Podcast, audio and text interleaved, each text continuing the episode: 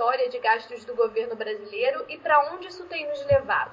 Historicamente, é claro que é um problema cultural nosso e que desde a década de 30, 40, 50 é, é um problema essa contenção do gasto público, pois a cultura predominante no nosso país além do populismo, né, que é o entendimento de que você sempre precisa ofertar mais serviço da população, existe a noção de que não há escassez no governo, né, de que recurso se cria. E isso já é um problema já existente há muitos, muito tempo. É, na década de, de 60, o Roberto Campos, quando ministro, criticava muito isso. Depois, Simonsen, nos anos 70, dizia que ele era o único ministro preocupado em conter gastos, todos os demais queriam gastar cada vez mais. Então, esse é um tema é, bastante recorrente. O que aconteceu que depois de algumas crises, principalmente da crise da década de 80 em alguns momentos, e principalmente é, durante o governo Fernando Henrique Cardoso e os primeiros anos do governo Lula, você teve um cuidado um pouco mais estrito com o gasto público e com o resultado primário do país houve uma preocupação um pouco maior no entendimento de que isso era importante para manter a estabilidade. Mas, a partir dali, começou a ter uma flexibilização, né, até que nós, eu me lembro que em 2013, por exemplo, já havia um alerta muito claro é, de que a gestão da, da, da, então presidente Dilma Rousseff é, nessa questão é, era temerária. Né, e isso acabou estourando né, mais tarde, em 2015, 2016, com toda a crise política e com esse problema que vem até aqui. A questão é que, independentemente, por exemplo, do governo Temer ter acertado um pouco mais a gestão macroeconômica do país, no sentido que você tem a questão da Fazenda e do Banco Central funcionando razoavelmente bem, por outro lado, o gasto público não foi contido. Né? Então, ou seja, você continuou com a inércia de se jogar para frente e sempre aumentando o tamanho do gasto público e aí a questão tributária da arrecadação tem que se correr atrás. Então, essa cultura, infelizmente, com raríssimas exceções, ela sempre foi predominante eh, na administração pública brasileira, na política e na administração pública, mais do que em outros países.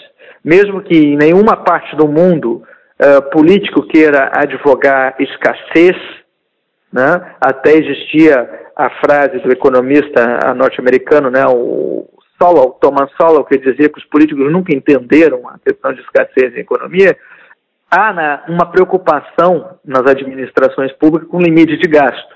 E isso no Brasil sempre teve uma questão cultural de ser um pouco mais frouxo em relação a isso. E esse problema, ele se reflete, e aí que eu acho que nós vamos chegar, inclusive nessa eleição não é que nós temos em meio é, de uma crise fiscal um déficit que chega a 4% do PIB, bem mais uh, alto do que a média da América Latina, uh, vários anos já é, de déficit, com esse déficit se agravando, sendo que este é o claro grande problema macro de gestão do país, e você vê ele praticamente ausente do debate eleitoral. Nesse cenário complicado que a gente vive no país economicamente falando, como a gente consegue então conciliar essas propostas dos candidatos, que muitas vezes são propostas de novos programas, novos investimentos, com esse desequilíbrio fiscal que a gente vive no país? É, na realidade existe uma discrepância muito grande né, entre a situação econômica do país e a austeridade, ou melhor, a falta de austeridade do discurso dos presidenciáveis e aí nós falamos de praticamente todos, né? acho que não, não há exceção, né? acho que todos escorregam eh, nesse tipo de erro. Eu brinco que se nós tivéssemos com uma calculadora gravando o aumento de gastos eh, no momento em que eles explicitam as propostas né, e as promessas, a gente precisaria de dois uh, orçamentos para pagar tudo isso. Uh, o que a gente considera propostas são aquelas coisas que estão nos programas de governo e tem um pouco mais de elaboração. Né? As promessas são os improvisos que surgem, às vezes até mesmo no calor dos debates. Né? E aí vão se tendo ideias, vai se criando, mas engraçado que são sempre coisas que geram mais despesa, né? e não o contrário. Então, a, a ideia de que você vai reduzir, é, você vai cortar privilégios, de que você vai buscar uma igualdade, você vai buscar uma equiparação ao direito do cidadão médio, isso está fora de pauta. Porque é, mesmo que alguns candidatos concordem em privado com esse tipo de, de análise, eles consideram isso e suas assessorias como politicamente incorreto, como algo é, desagradável de levar a público. O que vai causar, necessariamente, Bruno, duas coisas. Ou você vai ter o presidente eleito uh, nesse processo agora eleitoral que vai tentar cumprir as suas promessas em uma continuidade de gastança e vai ser um, um, um desastre para o Brasil, ou você vai ter o contrário, né? alguém que vai fazer o contrário do que falou durante toda a campanha, que realmente vai fazer um forte ajuste que é o que nós precisamos em 2019. Né? Então, mas o mais importante são outras questões de fundo que não aparecem e, e é muito decepcionante para nós. Inclusive, são coisas que a imprensa falta pouco é, e que nós deveríamos trazer mais. Por exemplo, é, o próximo presidente da República vai dispor de quase 25 mil cargos para nomear na administração federal. Né?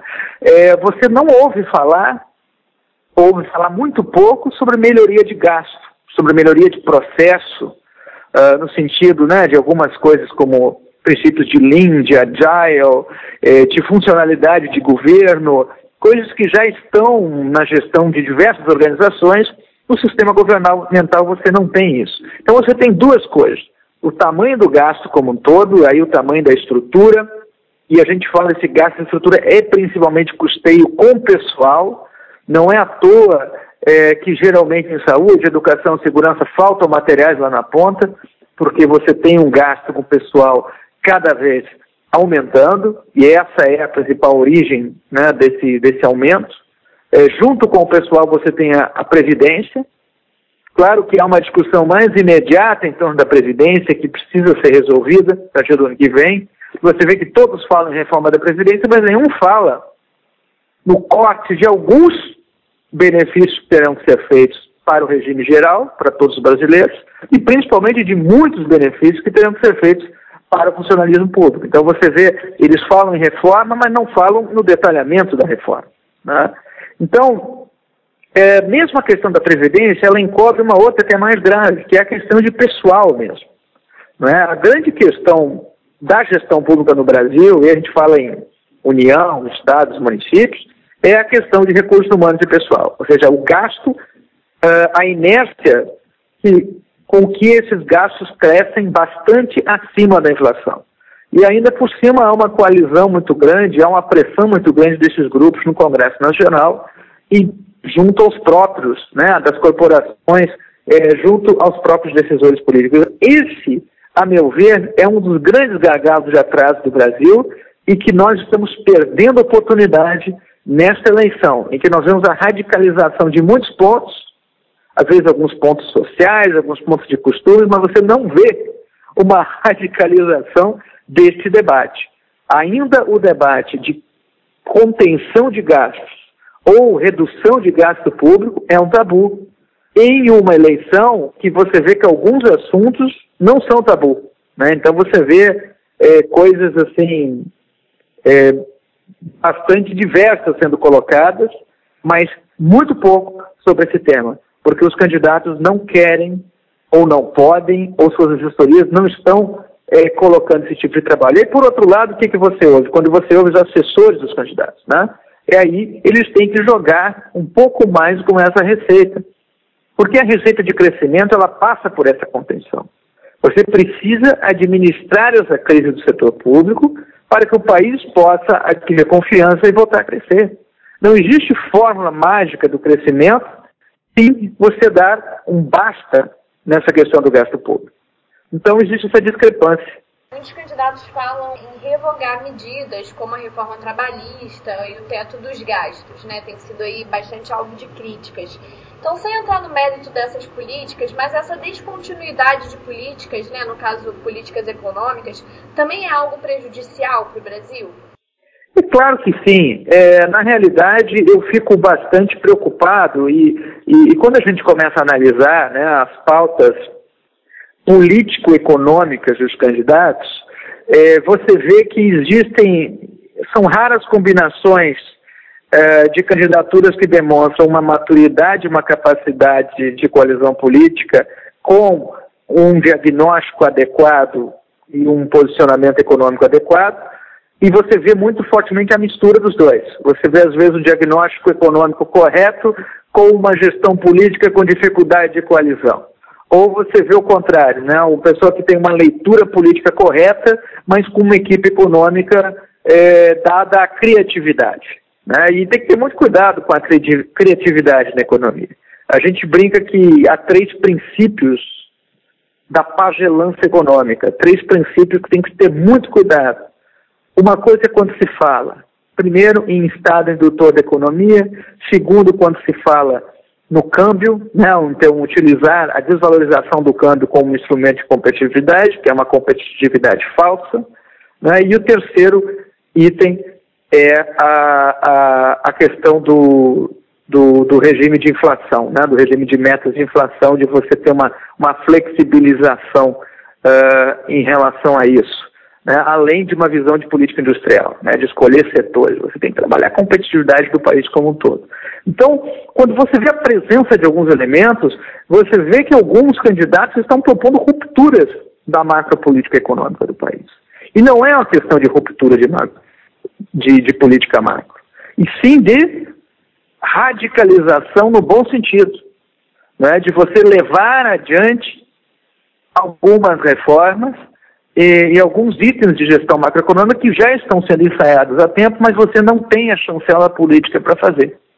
Porque vamos ser bem claros, o motivo pelo qual já né, o, o, os últimos anos da gestão Dilma Rousseff e esses anos da gestão Temer tem um dos motivos pelo qual nós estamos tendo déficit crescente é porque não há orientação política por parte é, da, da presidência da República e dos principais líderes políticos, dizendo o seguinte: olha só, nós não temos condição política de conter gastos. Então nós precisamos, para manter a nossa coalizão, o sistema político funcionando, continuar a aumentar gastos. Então você precisa, na verdade, inverter isso. Não é que os técnicos, não é que a gestão macroeconômica, não sabem o que fazer. Então é a quantidade de uma gestão macro, de um arranjo responsável, só que com uma execução e uma chancela política maior. É isso que nós precisamos. Então, nesse sentido, quando você ouve ideias discrepantes, você está falando até em retrocesso, né? em heterodoxia, em invenção, em retrocesso, e isso seria extremamente prejudicial para o país. O ideal que nós estaríamos buscando é o quanto melhor nós tivéssemos responsabilidade, coalização, maioria política. Vamos esquecer que é um país extremamente fraturado, né? tanto que você vê as forças políticas né, nos extremos é, muito fortalecidas, e ao mesmo tempo você precisa ter uma política econômica que seja uma certa continuidade, um upgrade, vamos dizer, das políticas econômicas anteriores, com um pouco mais é, de enforcement, né, de força adiante. Uh, o Brasil já teve muitos uh, ministros e equipes econômicas extremamente competentes, mas que não puderam trabalhar porque não tinham a chancela política para isso acontecer. Né? E, por outro lado, quando alguns tiveram essa chancela, as coisas aconteceram. Então, o que você não pode ter é uma equipe econômica sonhadora, né, uma equipe econômica dada à criatividade, ou uh, uma gestão política que seja permissiva em relação a essa continuidade. Então as pessoas têm que estar muito atentas né, ao que é dito, é, muito atenta às contradições que os próprios candidatos colocam e, e, e principalmente ver o que, que as suas equipes econômicas colocam e os próprios, quer dizer, aonde há uma maior convergência. Mas, infelizmente, o grande momento é da responsabilidade, o grande momento é da reforma do Estado. E nós até víamos isso muito presente no período pré-eleitoral e agora uma coisa acontecendo, você não vê isso. Quando os políticos pensam em ganhar voto, eles mais estão pensando já nos benefícios e menos na responsabilidade. E 2019 será o ano da responsabilidade. E qual é a prioridade, só para a gente finalizar, para a equipe econômica que assumir em 2019, na sua opinião? Bom, a equipe econômica, vamos dizer agora, o resultado, né, vamos dizer, em segundo turno, né, se nós tivermos um segundo turno e o resultado agora final de, de, de né, no final de outubro, o que, que imediatamente o presidente da República e, e, a equipe econômica, um representante dessa equipe teria que fazer, né? Uma tranquilização do país, no sentido em que vai manter os fundamentos né, do sistema macroeconômico funcionando né, em relação à a, a, inflação, é, crescimento, câmbio, metas, quer dizer, tudo isso. É, obviamente, dentro do possível, você sinalizar com uma certa continuidade em pessoas que são reconhecidamente competentes e que você possa aproveitar na sua equipe. Eu acho que isso é importante uh, para você ter uma certa continuidade. Um novo governo ideal é um mix né, entre continuidade obviamente, sangue novo e visão nova. Então, você precisa, quando fala, não é você ter um guru, você precisa trazer uma equipe. Então, o esboço da minha equipe, quem será Banco Central, quem vai ser Banco do Brasil, né, quem são os dez principais nomes da equipe econômica e de gestão do governo. Então, isso vai precisar ser colocado. Né? Uh, começar a preparar o terreno, obviamente, desse, desse, desse período de responsabilidade, que vai ser 2019, de ajuste. Então, você vai começar a ver exatamente essa inversão desse discurso eleitoral, né? dizendo: olha, vamos agora com calma, vamos começar a preparar, para evitar também um descarrilamento de crise. Porque se isso for muito mal gerido, essa questão do presidente eleito e de sua equipe com a opinião pública, você pode ter uma corrida especulativa ainda antes do início do próximo mandato. Então, esse é o primeiro passo: evitar isso, fazer uma transição séria com o atual governo, e aí sim deixar claro que no próximo ano você vai, primeiro, trabalhar na contenção dos gastos públicos, você vai trabalhar na manutenção, então, dos fundamentos macroeconômicos, e aí você vai começar a trabalhar né, nos temas de reforma de Estado, de reforma da Previdência, porque não existe como você pensar em estímulo na economia, de uma economia que está esperando para retomar, sem que haja um primeiro momento de arrumar a casa e retomar a confiança.